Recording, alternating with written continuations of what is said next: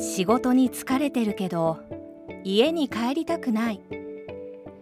どうして誰も言うこと聞いてくれないのかしら。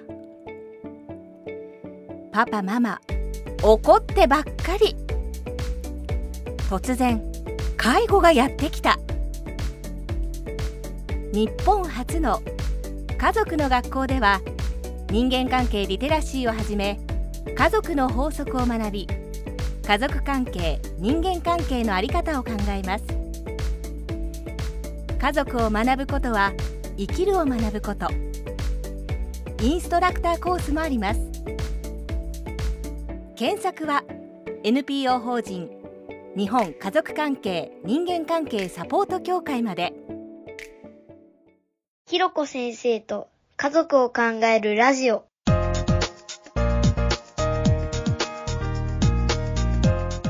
回からの続き。はい。家族のことを語るえ時とか、え語る人っていうのは、え、え。あのえ、うん。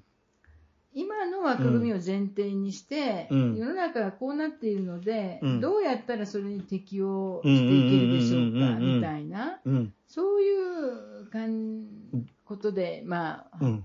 あの多くの人は語ってきたすごいわかるうんそれわかるだけれど、うんうんもうそれではバカバカしくて語ってそうそうそうそうなんかそんなにいいもの今の世の中みたいなシステムが、そうなんかもっと違う、うんいいのがあるんじゃないみたいな。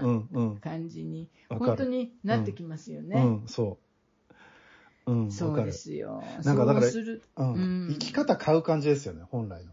ほアナザー、うん。うん B プランの、B プランなのか C プランなのかの生き方を買うみたいな。うん。うん。うん。っていう感じな気がする。ですよね、いろんな商品がありますよっていうのをはいそうそうそう並べて見えるようにしとかないと、そうそうそみんなう。うん。A, A しかない。A しかないっつって。うん え、しかも A、A 買ったらなんか粗悪品でしたなんか、もしくはなんか、うん A はなんかもうこ壊れてましたみたいな。なんだっけそれみたいな。詐欺ですみたいなさ。詐欺ですよ、詐欺ですよ、本当にこれこんなに頑。張ったのにこれかよみたいな。そうそうそうなんか。うん。うーんで、そうすると、その、うん。また、うん。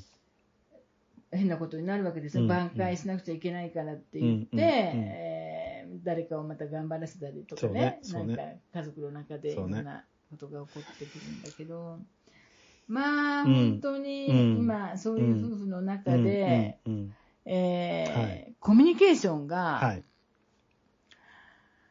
あのうん。まあ、これまだ新しいデータなんですけどね、夫婦のペアデータって、あのにえーとは社会家族社会学会と大きな学会があって、そこで分析をしているんだけれど、うん。どういうことが分かってるかっていうと、あの何がうん。結婚満足度を上げるかっていうと、うん。あのどちらもねうん。やっぱり自己開示をするっていう自分が嬉ししかったとか自分の考えとか感情を私はこう思うよとか私はこういう気持ちになったとかっていうそういうはい。あのコミュニケーションが活発なほど満足度が上がるっていうそういうことにえーなっていてでまあうん当たり前だけど役割ではい夫婦としての夫としての役割妻としての役割うんうでんつながっている 夫婦に比べてうん。えーお互いのその人格的な触れ合いっていうか、生き方を認め合ってる夫婦の方が、うん。あのーこういったうん考えとか感情の自己開示が多くて、うんまあ、満足度が高いってうん。う。いうんうん。まあそうでしょうね。でしょうね。うんだそうでしょうねまあ、逆に言えばさ、ふ長年夫婦やっていて、うん自分の考え感情を語れない夫婦って これ何なの？みたいな。役割でつながってるってことは、うん。うんでしょうつまりねう。んうん。洗濯もない？とか、はいはいはいはいはいはい。今日のご飯ははい。何時にできるよとか。まあそんなこと、夫の役割ってなんだろうな、まあ、今年のお盆はどうするのとか、なんかそういう話になってくんだと思うんだけれど、いかにやっぱり夫婦のうんつながりが、うん。まあある意味深まっていないかっていうのかな。そうですね。うん。そうですね。なんか寂しいけど、そう。まあだから、ねだから前はそれで良かったんでしょうかね。そうそうそうそうそうそう。だけど今はもう時代が変わっちゃいましたって感じですね、やっぱり。本当にそうですよね。ででうん、それこそだから排出期で、あの、うんそれこそ、なんだろう、親世代とかで、親の親世代、少なくとも親の親世代になると60代ぐらいで結構、特に男性は亡くなってますからね。はい。うん。だから、あと10年ちょいだったから、まあいいか、みたいうんな。そういう話なのかな、これ。ですよね。今はだけどそうはいかないですからね、もう。う。うんん。で、まあ、なんていうのかうんな、うんうん。コミュニケーションに関して言ううんと、うんうん。その、うん。妻はやっぱり突っ込んだ話をしたいっていうニーズがあるんだけど、ほね、夫はどちらかというと、うん、深い話を避ける傾向にあるっていうことが分かっているんですね。それで、はいはいはい。妻から夫へは、はいはいね、自己解除を中心とする、はい。はいこう、まあ依存的な接近とかはいはいはいはい共感とかが多いんだけど。夫から妻は。はい無視する、はい話をそらす、はいはい。話を打ち切る、はいはい。あるいは、まあ最後になると威圧とはいいうコミュニケーションスタイルが。もうなんか言うのも嫌になってくるんだけど、あの、まあ古いタイプのそういう感じ。ですよね。だからさ、やっぱうん夫婦で人生を語れないっていう。寂しい中年期の夫婦が非常に多い。そうね。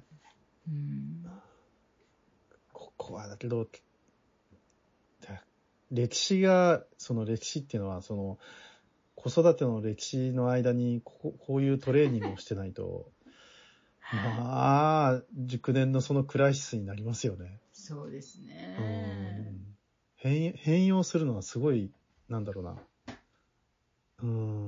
うん、本当にで出会い直しがやっぱり必要ですよね。ですうね。ん。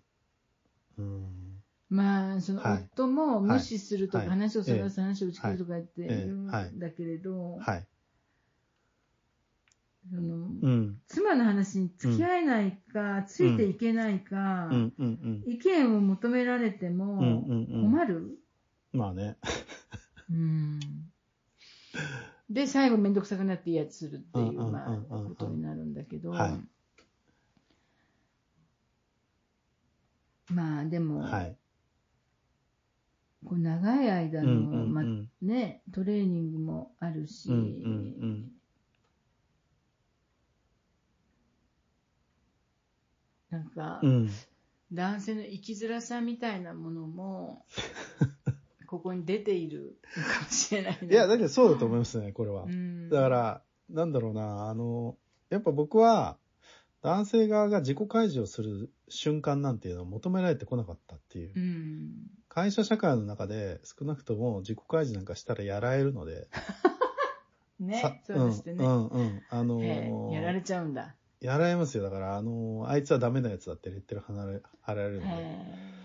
そうなると出世が危うくなってきますから基本的には自己開示なんてしちゃダメなんですよ。男性社会っていうのは。え特にこの会社の中っていうのは。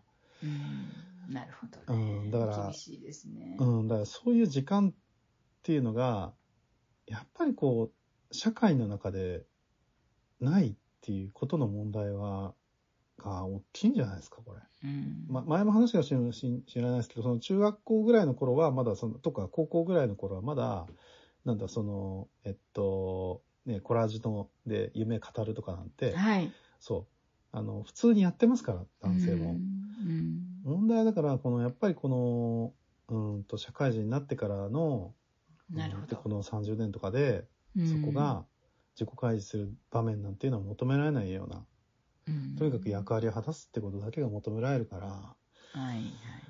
喋る、自己開示テクニックというか、自己開示の技術がないと思うんですなるほどね。よ。それはまあ、うん。うん。ねまあ、うん奥さんはもう自己開発の技術なんてもんじゃなくても、し喋り出したら自己開示しかないですよ。ね。ですよね。それが普通、普通、で、それ、そういうのが当たり前の人からするとそうそ、うそうそう。何をい、なん、何の話ですかっていう話をまあ言ってるかもしれ知れないんだけど、トレーニングが必要ですもんだって、これ本当に。なるほどね。うんそうですよね。で僕もだから、あの、会社辞めるときに、んで、なんか上司からなんか、お前は何をやりたいんだとか言われても、いや、別に特にやないっすよ、みたいな。ないんすよ、本当に。多分。うんなるほど。うん。うんそうだ、やっぱトレーニングだと思うんですよ、これ。そうですうん。ね。まあ今でも考えてみたらええ大ええ変男性はいが本当に生きづらいというか、まあうん中学、高校ぐらいまではね、あの女性と普通、まあ、大差なく育っうん。て、そうそうそうそうそうそう。で仕事場でそのようにそそうのそ感情に蓋をするっていうことを強いられてそれはなぜかっていうと、まあ、ある意味家庭を守るために、そういうこう修行をして。うえそして少し暇ができて家族と接した時に、何なのあなたみたいなことを言われるってさ本当に割り合わないですよね。そう、社会の病理ですよ、これ。何のために、何のためにあなたそれやってんですかって感じですよ。だから。本当に。うん。なるほどね、うん。そういう構造があるわけですようね。うん。ん。うん。なるほど。まあそうやってコはい。ミュニケーションうん、うがん、そうですね。本当にね、うん噛み合わないうん。と、もう、あの、離婚するまでもない、うん。先ほどちょっと言った、うん卒婚っていうのが、うんうん2000年以降、うんまあ、うん夫婦うんの生活は新しい形態うん、として、うんとても注目をされていはい。て、まあ、あの、私、田舎に住んでますけど、卒婚の方って結はい。構多いですよね。土日だけはい。ご主人がはい。こっちに来て、で、あの平日は一緒に。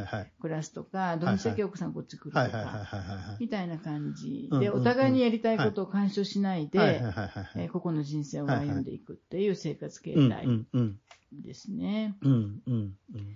パートナーシップのあり方もすごく多様化をそうですね。して、そうですね。ん。いる。うん。うんで、まあ、卒婚で思い出したけど、今、死後離婚っていうのがとても急増していん？るん？死後離婚。し死後離婚？うん、死後。あのあ死後のね。はいはいはいはい。えー夫が亡くなった後う、役場へ、まあ、はい役所に行っええて、ええ隕石関係解消届っていうのを、奥さんが出す。はいはいはいはい。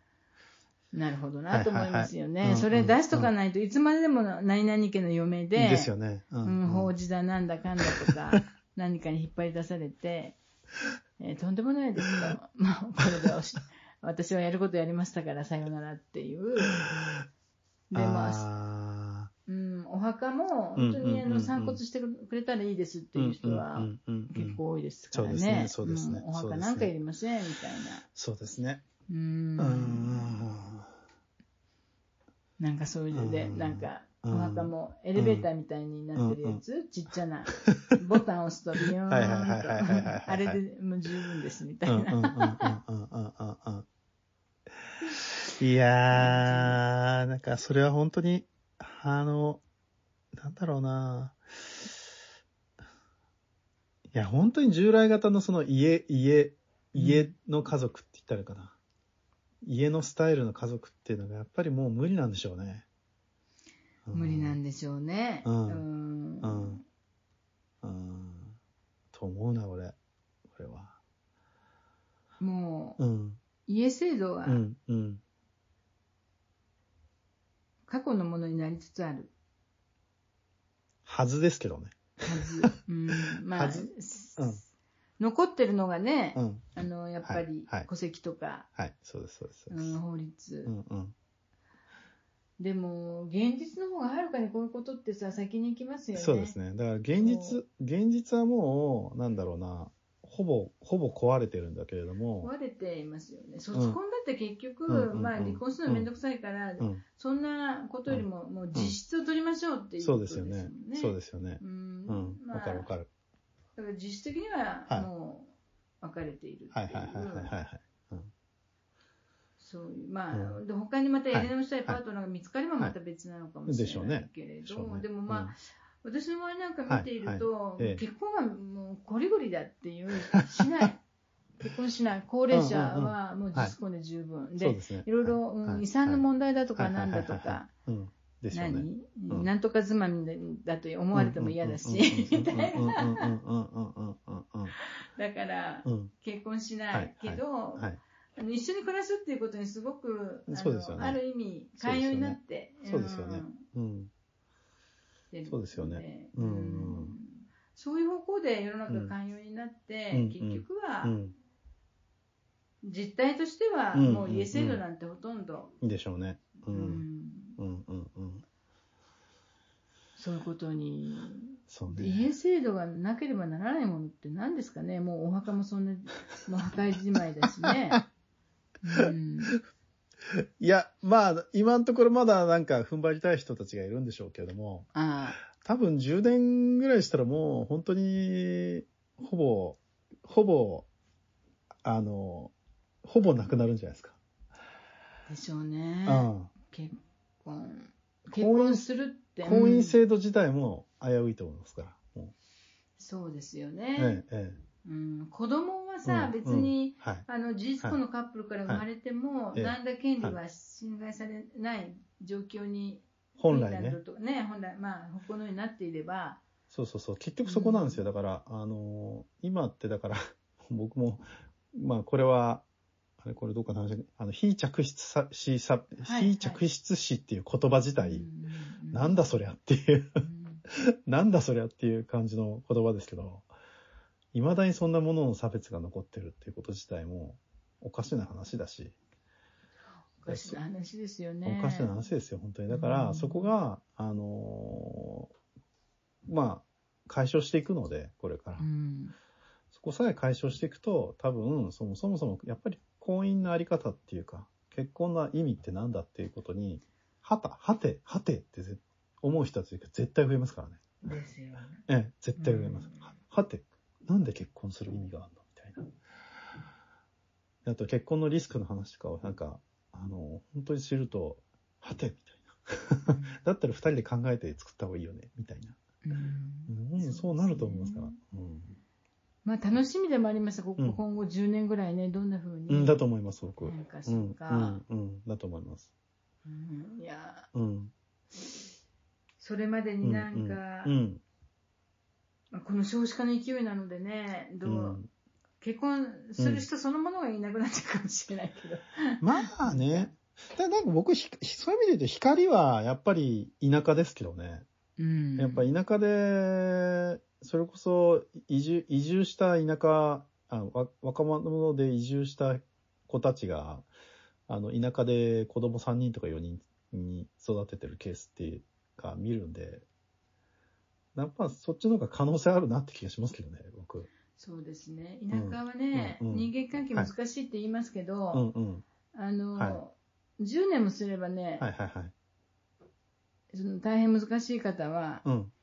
あの、あちらの、あちらにいらっしゃるので、いなくなると思いますよ。本当に。うん。大丈夫。うねううんん。そうなんですよ。うん。うん。まあ、そうやっはいて代が変わって、住みやすい田舎そうですよねになっていくっていうのが、そうですよね。やっぱり自然な形ですようね。ん、だと思います、僕。また、まあ、夫婦もうんリスタートだけど、いろんな形で、家族の生き方みたいなのが。いろんな、こう、トライアルがあって、リスタートできたら、そうん、そう思う、そう思う、本当。いいですよね。うん。そういうことで、うんえーはい。まあ、はい。ちょっとあと、はい。まあ、夫婦関係を良好に保つには、っていう話ですけど、はいまあ、どうか、もういあの、はい。私とうん。マッツさんの話の中で答えは出ているんですけれど、はい。まあ、一つは、はい。あのワークライフバランス、はい。まあなんかこれもね、だいぶ手垢がついた言葉になってきましたけど。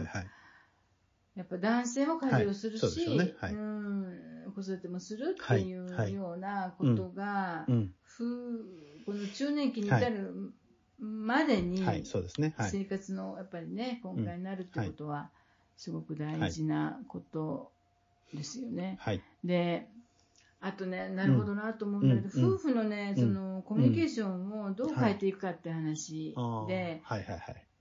まあ、基本はアサーションうんうんうん。なのですよ。うんうん。だけどね、うん。特に中年期以降の夫婦っていうのうはん、うん。この非合理的な相手に対する思い込みが、うんもう、うん無理無理無理、もう何を言ってもね、全然ダメなのとか、あるいはその夫は何を言ってもはい。受け止めてくれるっていう変なはい。確信に基づいた甘えみたいなものがあったりして。そこをどういうふうに一歩を踏み出していくかって難しいですよね、なんか。うんうんうんうん。うね無理無理無理って。でも大体言うのあ、そういうことね。ダメなの、うちの主人。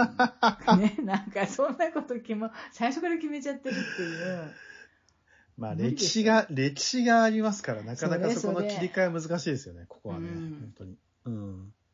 うん。やっぱ、で、それこそ、こここそ、なんか、卒婚し、卒婚、段階的な卒婚なのかちょっとわかんないですけど、うん一回ちょっと離れてみて、うんそれでうんうまくどうコミュニケーションを取ってるか見ようかみたいな。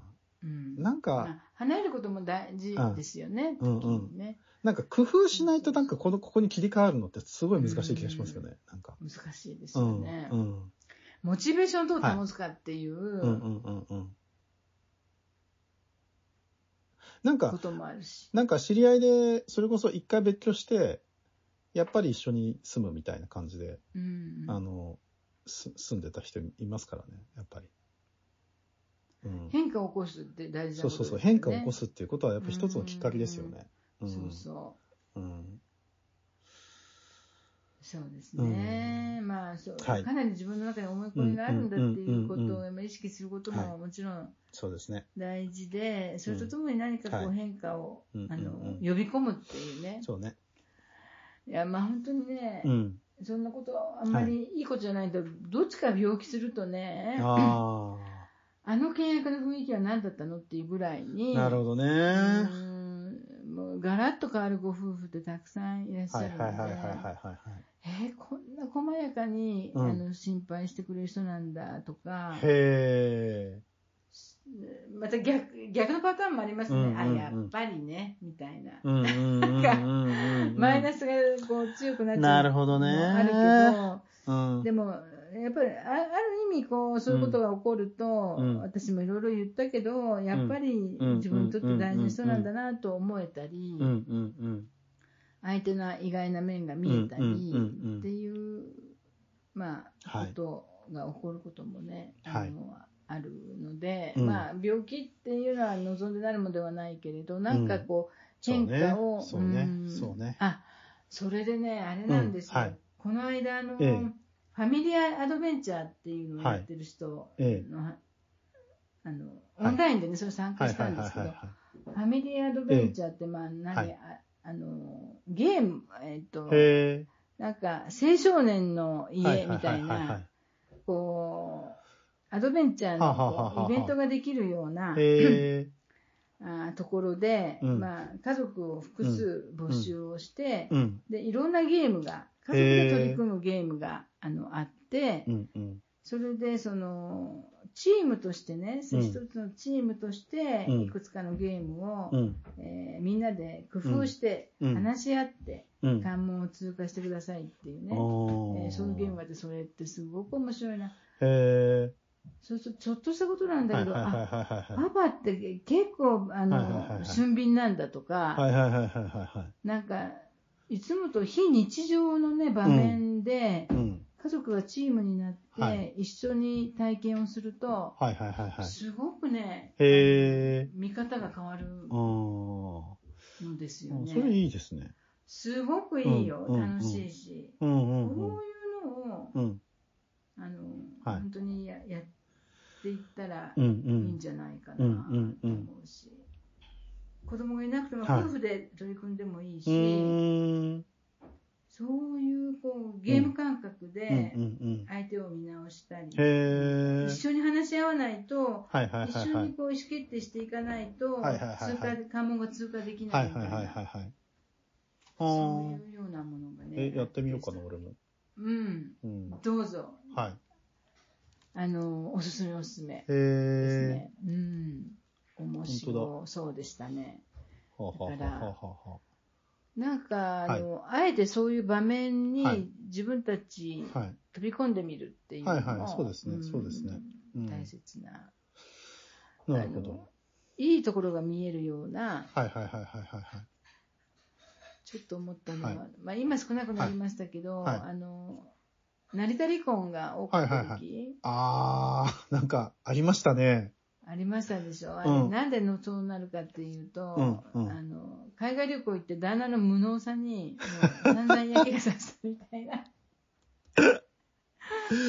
ことでもうやっていけないみたいな話でしたけど、うんうんうんうん。まあそういう場面が変わるとね、い、ろいろ、うん、違うものが見えてきはいはいてはいはいはいはい。うんっていうのがあるのでコミュニケーションも変わる、まあいいはいはいはいはい。いいところが見えればね、うんうんすごく効果が高いと思うので。うん。うんうん。だからそういうことを積極的にうん。このメンテナンスをする？夫婦の。そうねそれが大事ですよ。関係性の面かメンテナンスですな。うほんと。んうん。本当メンテナうんンス、うんうんうん。やっぱはい。関係を育てていくっていう、どうしても甘えちゃうしそうですね。そうですね。うんうんまあ自分でうん個人的にどっか遊びに行った方が楽しいっちゃ楽しいうんうんうんうんのでうんどうしてもうんお手軽だし気軽だし、まあね、それはそうですよね。うんうん女性なんかおんおん女性同士で行った方が楽しいってみんな言いますよね。まあ、それはそうですよね。うん本当に。で、あの、なんだっけな、うんうん。海、旅館、はい。なんか民宿の組合のね、はい。ええ。あの、夫婦が、はい。旅行に行って、はいはい。で、あの、まあ、海が見える、ええええええ。はい。泊めてもらって、えで、旅館の人が、はいは気気を利かせてね、うんうん。あのご夫婦ごとに、えーお部屋をご用意しましたって言ったら、もうとんでもないって、まあ、毎日毎日二人でね、海見て暮らしてるのに、こんなとこまで 来てね、二人で海見て暮らしたくないとか言って、じゃあ女性同士、男性同士みたいな。で、すごい盛り上がったっていう話があって、なるほどな。と思ったんだけど、うんうん。まあ、あのね、そういう旅行も楽しいけど、ん夫婦で、まあそそうですね。時間とお金と体力をうん。投入するかどうかですよね。まあそうですね。うんそうですね卒婚の話が出る前に、うんうんうんうん。そういう努力が必要な、あのうん所有のものじゃなくて、うんやっぱ育てていくっていうことが大事なんだなと、うんうんうん。子育てが、まあうん終わったからこそね、うんぜひ。やまあ、あと老年期の話があるんだけど、うん。はい。そのやっぱ本当にうん。老年期になった時に、まあ、あのそれこそ介護をはいはい。してもはいらったり、うん。何の気持ちにはいわだかまりもなく車椅子を押してもらったうんうんうんり、うん。抱えてもらったりすることのできるパートナーが最後、うん。人生の最後に寄り添ってそこにいてくれるかどうかっていうことは、うん。うん人生100年時代、やっぱ大きまあな、大きなことですよね。すごい大きなことですよ。うんですよね。うん若い時のはい。恋愛がどうだとか、はい。恋だがどうだとか、そんなこと減ったくらいだけど、まあね、それもだそれも大事なんだけれど、うんうんうん。またこれ全然違う、うんうんあの、鈍い光を放った。大事な存在なのでそこをやっぱりはいこう見据えてはい。育てていくってことはうん大事なことかなと思いますね。なるほど。まだまだやること僕もいっぱいありますね。課題が、課題がいろいろ見えてきました。ねえ、はい本うん当、ぜひぜひ、ははいい、参考にしてくはい、ださい。わかりました。ありがとうございます。はい、ありがとうございました。はーい、ありがとうございます。はいはい。